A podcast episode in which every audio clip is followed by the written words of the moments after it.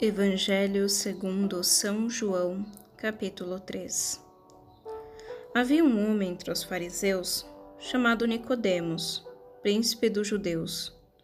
Este foi ter com Jesus de noite e disse-lhe: Rabi, sabemos que és um mestre vindo de Deus. Ninguém pode fazer esses milagres que fazes se Deus não estiver com ele. Jesus replicou-lhe: Em verdade, em verdade te digo, quem não nascer de novo não poderá ver o reino de Deus.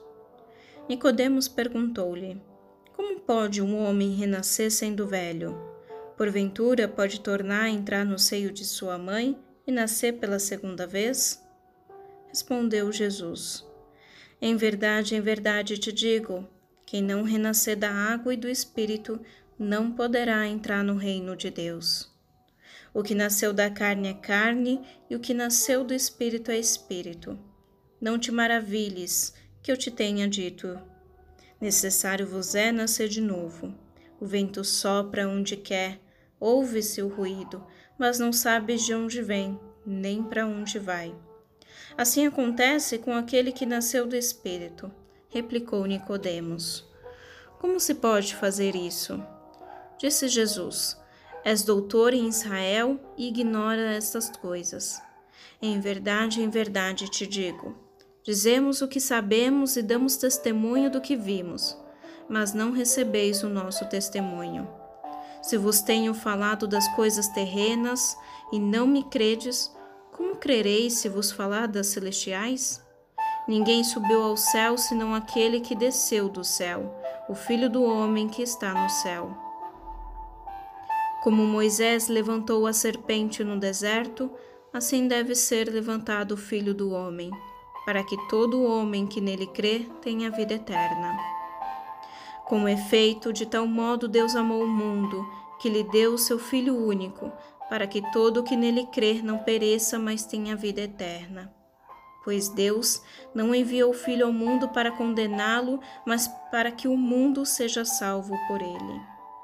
Quem nele crê não é condenado, mas quem não crê já está condenado, porque não crê no nome do Filho único de Deus. Ora, este é o julgamento. A luz veio ao mundo, mas os homens amaram mais as trevas do que a luz, pois as suas obras eram más.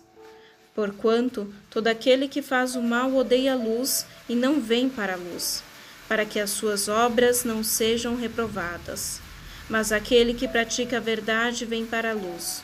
Torna-se assim claro que as suas obras são feitas em Deus. Em seguida, foi Jesus com seus discípulos para os campos da Judéia, e ali se deteve com eles e batizava. Também João batizava em Enom, perto de Salim, porque havia ali muita água e muitos vinham e eram batizados. Pois João ainda não tinha sido lançado no cárcere. Ora, surgiu uma discussão entre os discípulos de João e um judeu a respeito da purificação. Foram e disseram-lhe: Mestre, aquele que estava contigo além do Jordão, de quem tu destes testemunho, ei-lo que está batizando e todos vão ter com ele. João replicou: Ninguém pode atribuir-se a si mesmo senão o que lhe foi dado do céu. Vós mesmos me sois testemunhas de que disse: eu não sou o Cristo, mas fui enviado diante dele. Aquele que tem a esposa é o esposo. O amigo do esposo, porém, que está presente e o ouve, regozija-se sobremodo com a voz do esposo. Nisso consiste a minha alegria, que agora se completa. Importa que ele cresça e que eu diminua. Aquele que vem de cima é superior a todos. Aquele que vem da terra é terreno e fala de coisas terrenas.